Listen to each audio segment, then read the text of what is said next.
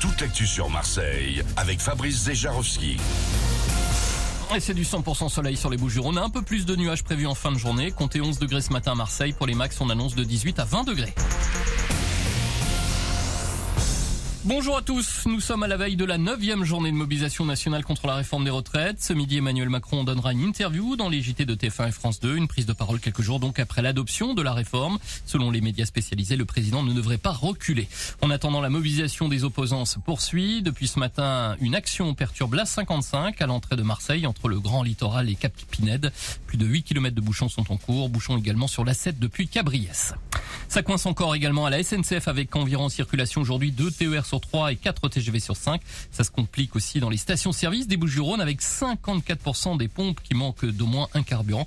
41% sont même à sec. Hier, la réquisition des personnels au dépôt pétrolier de Fos-sur-Mer a été ordonnée par la préfecture de police. Des affrontements ont opposé sur le site les forces de l'ordre aux manifestants. Bilan 3 policiers blessés. Et puis au large de Fos, des dizaines de méthaniers attendent toujours de pouvoir décharger. De nouveaux plaquages pourraient être organisés aujourd'hui à l'occasion donc d'une nouvelle journée d'action port euh, mort prévu jusqu'à demain soir. Enfin, sachez que 11 stations services du département sont désormais réservées jusqu'à ce samedi aux professions prioritaires. Dans l'actualité également, le comité d'organisation des JO de Paris 2024 cherche 45 000 volontaires. Il faut trouver en effet du monde pour accueillir les invités, guider les athlètes pendant les épreuves ou même gérer le chrono. Les dossiers de candidature peuvent être déposés jusqu'à début mai sur le site officiel. Je rappelle que Marseille organise les épreuves de voile et de foot à l'occasion de ces Jeux.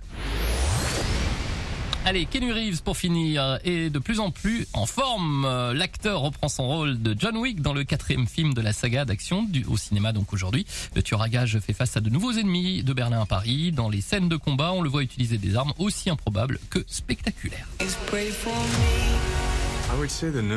L'arme la plus compliquée à maîtriser, c'est le nunchaku.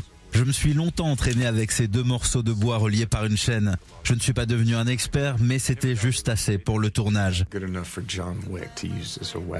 Il y a une scène où j'utilise une carte à jouer pendant un poker pour neutraliser un assaillant. C'était drôle à faire et efficace en même temps. On peut réellement couper quelqu'un comme ça. Et puis j'ai pu conduire une voiture à plus de 200 à l'heure. Ça aussi, c'était un moment assez dingue. Voilà, John Wick 4 à découvrir donc aujourd'hui au ciné. Fin de ce flash. Très très bonne journée à l'écoute d'énergie. Tout de suite, c'est Manu pour la suite et fin du 6-10. Salut